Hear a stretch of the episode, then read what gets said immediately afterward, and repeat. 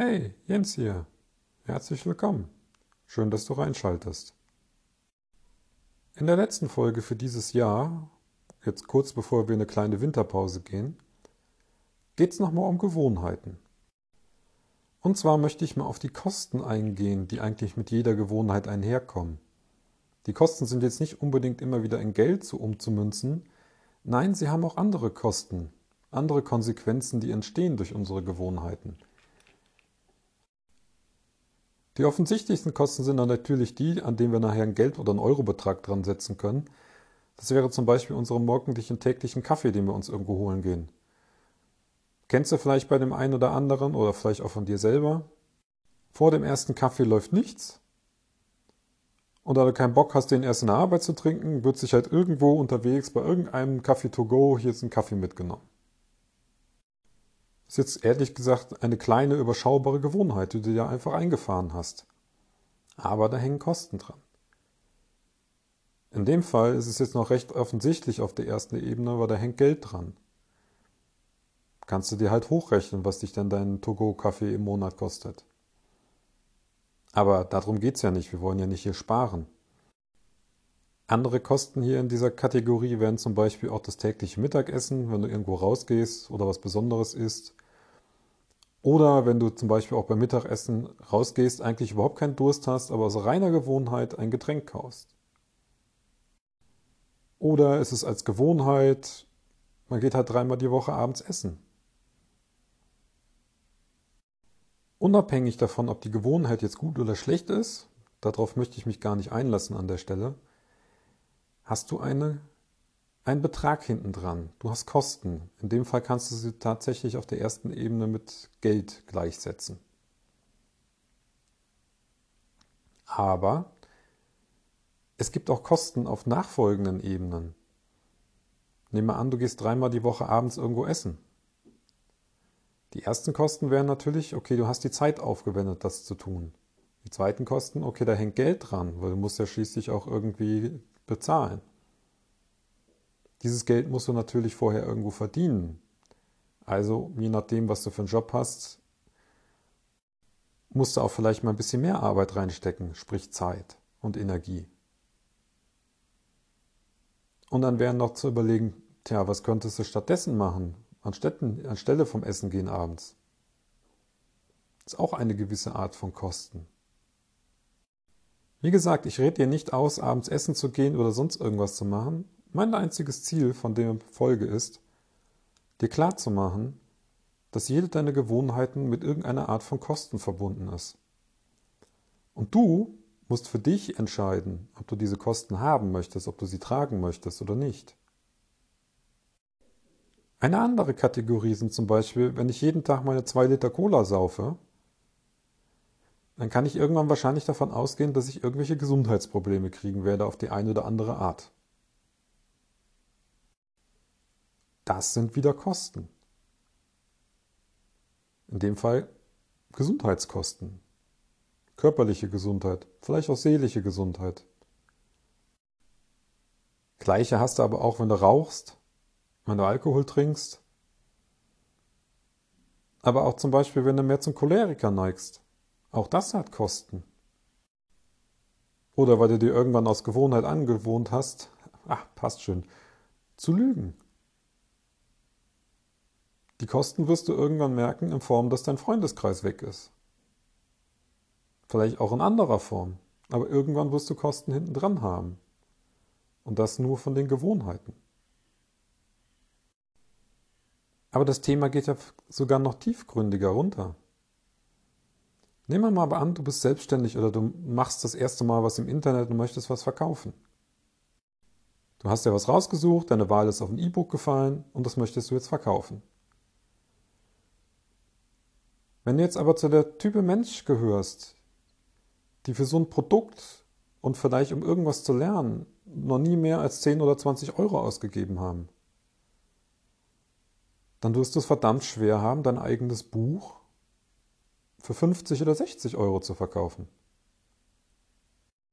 Und das nicht, weil der andere nicht den Wert da drin sieht. Oder es vielleicht nüchtern auch überhaupt nicht den Wert bietet. Nein, einfach aus dir raus. Weil das Ding, was hier nicht so offensichtlich ist an der Stelle, es baut eine Spannung in dir auf. Deine Gewohnheiten haben nämlich dafür gesorgt, dass du das nicht als wertvoll erachtest. Du würdest nicht mehr als 10 oder 20 Euro selber ausgeben. Jetzt möchtest du dein eigenes Werk aber für wesentlich mehr, für einen dreifachen Preis verkaufen. Das erzeugt eine Spannung in dir. In der Form, dass du dein Wunsch-Ich, das in der Lage ist, das Buch für 50 oder 60 Euro zu verkaufen, mit deinen jetzigen Gewohnheiten und deinem jetzigen Ich nicht zusammenpassen. Das ist eine Spannung. Und die Gewohnheit wird an der Stelle gewinnen. Sie wird jetzt nicht unbedingt dafür sorgen, dass du direkt aufhörst und das Handtuch wirfst. Nein. Aber sie wird dafür sorgen, unterschwellig alles natürlich, dass du bestimmte Dinge, die du eigentlich dafür tun müsstest, um das Teil zu verkaufen, nicht tust. Weil du dich nicht traust, weil du nicht fertig genug bist oder sonst irgendwas. Irgendwas wird kommen. Ich weiß, das mag für den einen oder anderen verrückt klingen. Ganz ehrlich, das hätte ich früher auch gesagt. Aber es ist tatsächlich so. Versuch es einfach mal. Und das ist nicht bei weitem nicht die einzige Gewohnheit oder auch der einzige Glaubenssatz, der uns so dazwischen funken kann. Und die sind nicht unbedingt ersichtlich. Aber alle haben sie gemeinsam, dass sie gewisse Kosten haben. Und die sind nicht unbedingt in Euros immer aufzuwiegen. Und um das aber herauszufinden, genau deswegen machen wir jetzt mal eine kleine Übung. Such dir einfach mal drei von deinen Gewohnheiten aus. Am besten eine, die du täglich oder wöchentlich tust. Und dann nimm, nimm dir mal bei jeder Gewohnheit mal so eine Viertelstunde Zeit und überleg dir einfach mal, was denn die Konsequenzen sind in der ersten Stufe, zweiten Stufe, dritten Stufe und vielleicht auch mal ein paar Stufen tiefer. Was meine ich genau damit? Machen wir mal ein Beispiel. Nehmen wir mal an, wir haben einen Netflix-Account. Wir gucken gerne abends unsere halbe Stunde. Haha.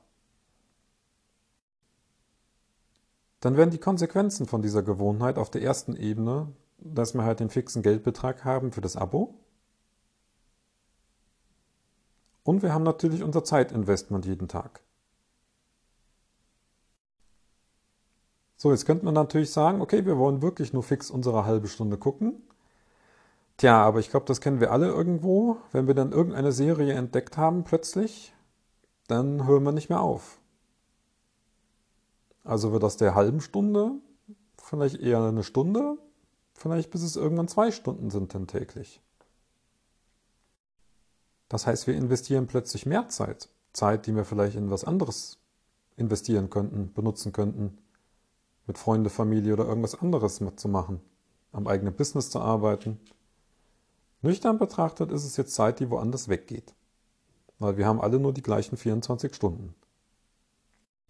Naja, jetzt könnte man sagen, okay, die Serie ist irgendwann vorbei, danach habe ich ja wieder Zeit, dann gehe ich wieder runter, dann gucke ich erstmal wieder gar nichts. Tja, das kennen wir wahrscheinlich auch irgendwo alle her. Dann taucht plötzlich die nächste Serie auf. Die Kollegen erzählen wieder was oder kommt woanders her aus dem Freundeskreis oder sonst irgendwo. Oder durch die schönen Empfehlungen des Tools, in dem Fall von Netflix, entdecken wir plötzlich neue Dinge. Und da wir schon eh unseren fixen Abo-Betrag bezahlen und sich das ja auch total rentieren muss, wollen wir natürlich auch mehr gucken. Also suchen wir uns die nächste Folge raus, beziehungsweise die nächste Serie. Oder den nächsten Film. Und so weiter und so fort. Je länger wir das jetzt natürlich machen, desto mehr wird sich diese Gewohnheit einschleichen. Und aus der halben Stunde sind vielleicht nachher zwei oder drei Stunden jeden Tag geworden. Und das über Monate oder über Jahre hinweg. Weil das muss ja genutzt werden. Und dann hast du dir eine Gewohnheit drin, die dich nüchtern, vielleicht nicht viel Geld kostet auf, der ersten Zeit, auf dem ersten Blick, praktisch dich aber jede Menge Zeit kostet. Und ab der Stufe wird es dann erst richtig spannend mit den eigenen Fragestellungen. Weil welche von meinen Träumen, Wünschen und Hoffnungen sind denn jetzt hinten runtergefallen? Weil diese drei Stunden, die ich jeden Tag jetzt plötzlich dafür aufwende, die müssen ja woanders weg sein. Also an irgendwas muss ich dann sparen. Im schlimmsten Fall stelle ich halt nach zehn Jahren fest, scheiße, wo ist meine Zeit geblieben? Ich hatte doch so große Träume und Hoffnungen früher. Und dann sind die alle irgendwo in so einer Gewohnheit erstickt. Ich meine, wenn das eine Gewohnheit ist, die du bewusst haben möchtest, dann ist das ja vollkommen in Ordnung. Es ist dein Leben.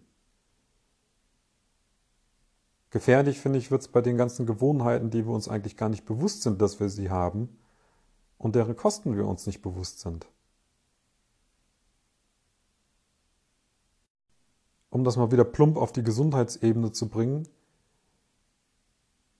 einmal im halben Jahr bei McDoof zu essen, wird dich nicht umbringen. Wenn du jeden Tag da futtern gehst, dann werden die Konsequenzen irgendwann auf dich warten. Denn eins kann ich dir definitiv sagen. Dein Leben jetzt ist das Ergebnis deiner Gewohnheiten und Entscheidungen von vorher. Wenn es dir gefällt, super. Wenn alles Kacke ist, dann ist Zeit, was zu ändern, aus meiner Sicht. Weil wenn deine Gewohnheiten dich schon in die Scheiße geritten haben und du sie beibehältst, dann werden sie, sich, werden sie dich nur tiefer in die Scheiße reiten, bis du irgendwann in der Scheiße erstickst.